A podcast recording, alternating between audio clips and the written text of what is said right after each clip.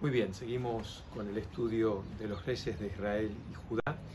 Estamos en el momento donde Samuel eh, había hecho esa reforma que dejó muchas pautas claras en beneficio del pueblo de Israel en aquel momento.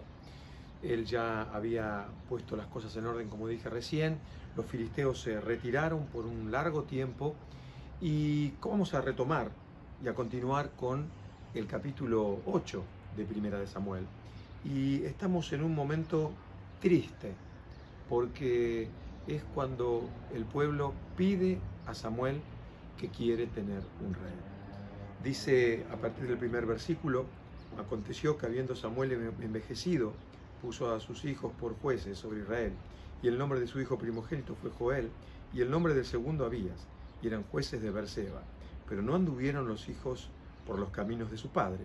Antes se volvieron tras la avaricia, dejándose sobornar y permitiendo, pervirtiendo el derecho. Fíjense que vuelve a ocurrir lo mismo que con los hijos de Elí.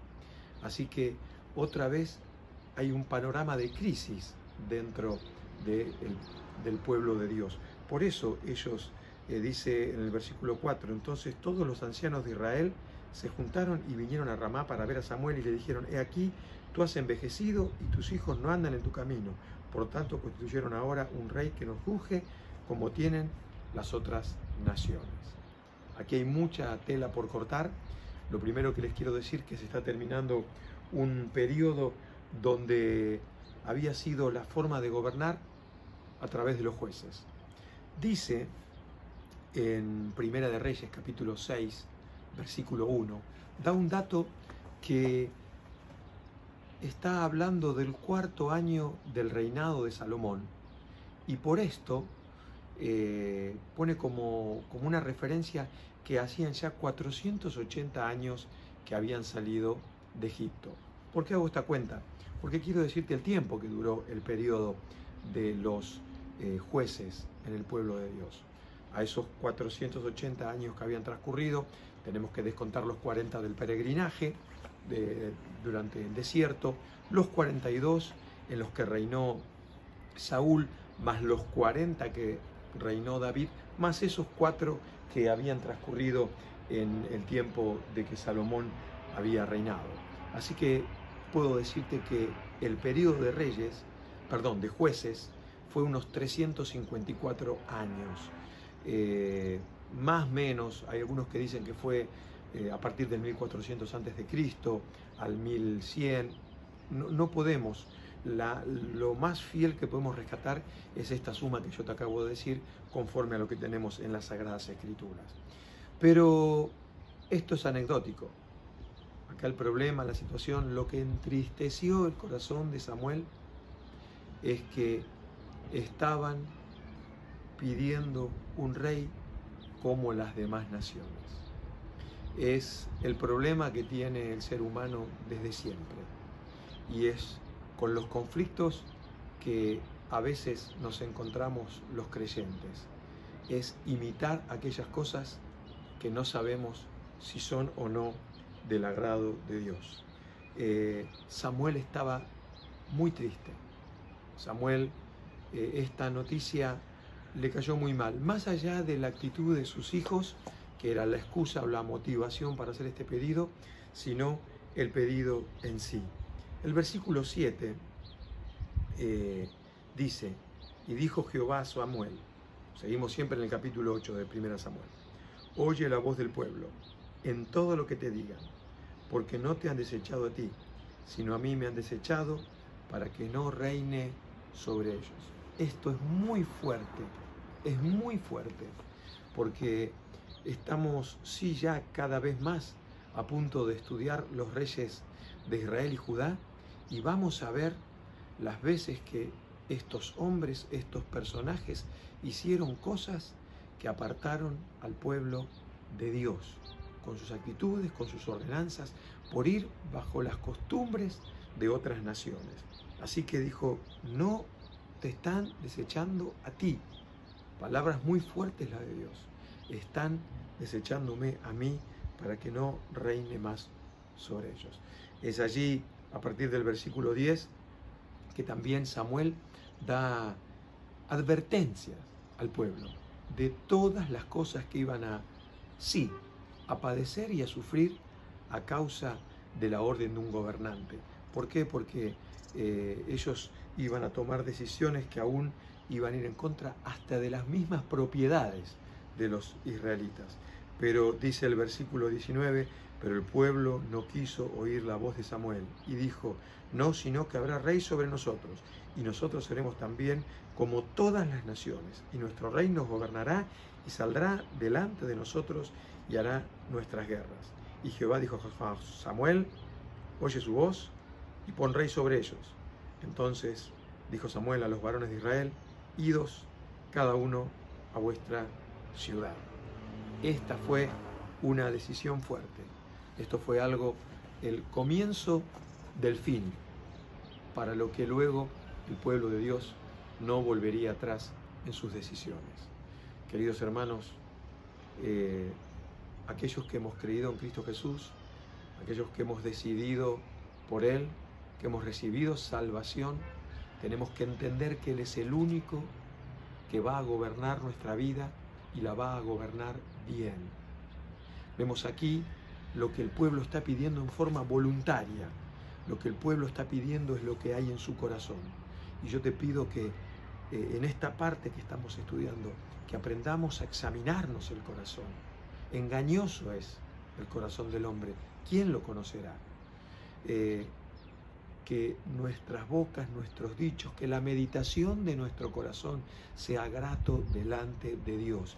Esto tiene que eh, ser una realidad. ¿Tú quieres que te vaya bien?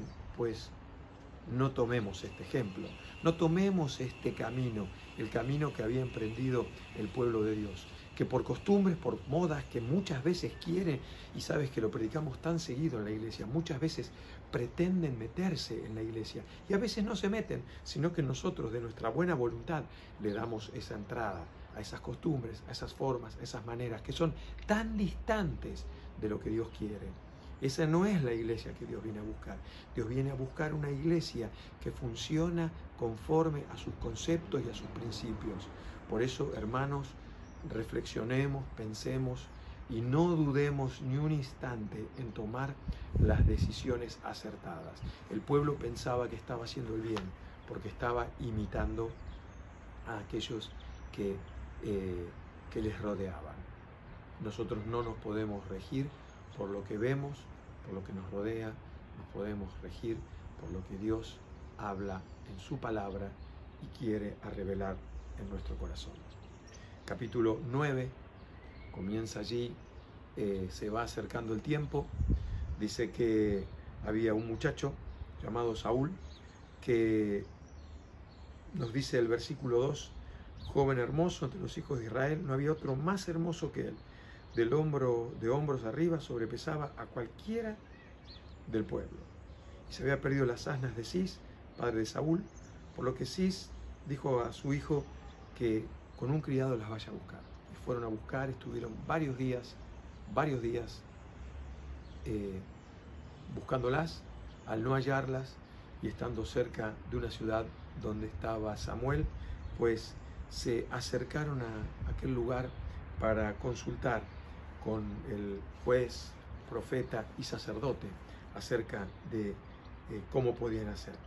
Eh, cuando se encuentra con Samuel, él recibe la revelación que, iba, que era el escogido de parte de Dios para esa tarea, para esa función, y eh, es algo tan parecido a como el Señor nos llama a ti y a mí a que formemos parte del reino de los cielos. Es de la manera que el Señor nos guía para que eh, nosotros formemos parte del reino, pero de allí en más viene una enseñanza para que podamos transitar el camino para el cual el Señor nos elige. Obviamente, eh, dentro de ese, de ese encuentro que tiene con Samuel Saúl, también le dice que debe volver a su casa, que las asnas aparecieron y que ya su padre estaba preocupando por él. Pero esta no es la enseñanza que te quiero dejar de este capítulo, sino que podamos también meditar. Así como decíamos que debemos elegir las cosas del reino, también que podamos meditar para qué el Señor nos ha llamado. ¿Para qué te llamó el Señor? Querido hermano, Él lo ha hecho porque tiene una misión, porque Él tiene algo para que hagas, una obra. Obras que dice la palabra que Él preparó de antemano para que nosotros transitásemos, para que camináramos en ellas. Saúl tenía un privilegio importante. No me quiero adelantar de los hechos que acontecieron porque lo veremos en la siguiente clase, pero sí entender que ese privilegio, solo adelantarte que Saúl no lo aprovechó. ¿Por qué?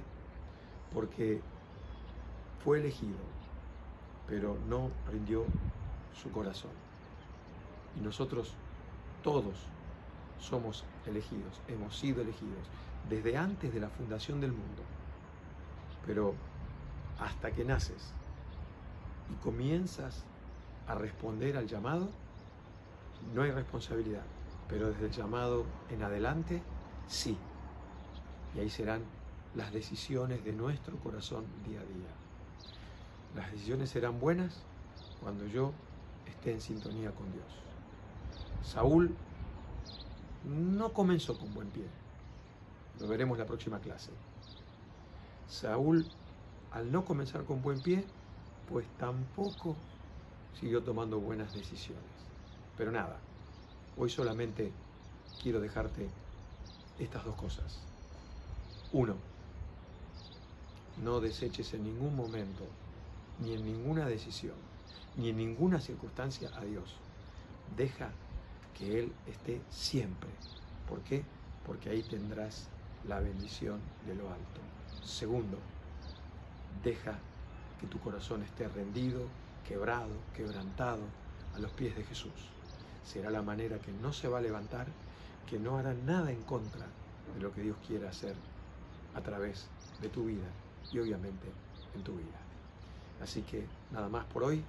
Vamos a hacer una oración, nos despedimos y nos volvemos a ver con la clase el próximo martes. Pero antes, oremos. Te damos gracias, Señor, por este tiempo, por esta palabra, por el estudio que podemos compartir, por el momento que estamos viendo como congregación. Bendigo a cada uno de mis hermanos. Señor, que tú estés en cada uno, guardándolos y librándolos de toda enfermedad, de toda acechanza y aún de toda esta pandemia. Señor, quiero rogarte que tu bendición esté sobre cada casa, sobre cada hogar. Gracias porque tú has puesto medios a nuestro alcance para que podamos seguir estando en contacto, en comunión y aprendiendo de tu palabra.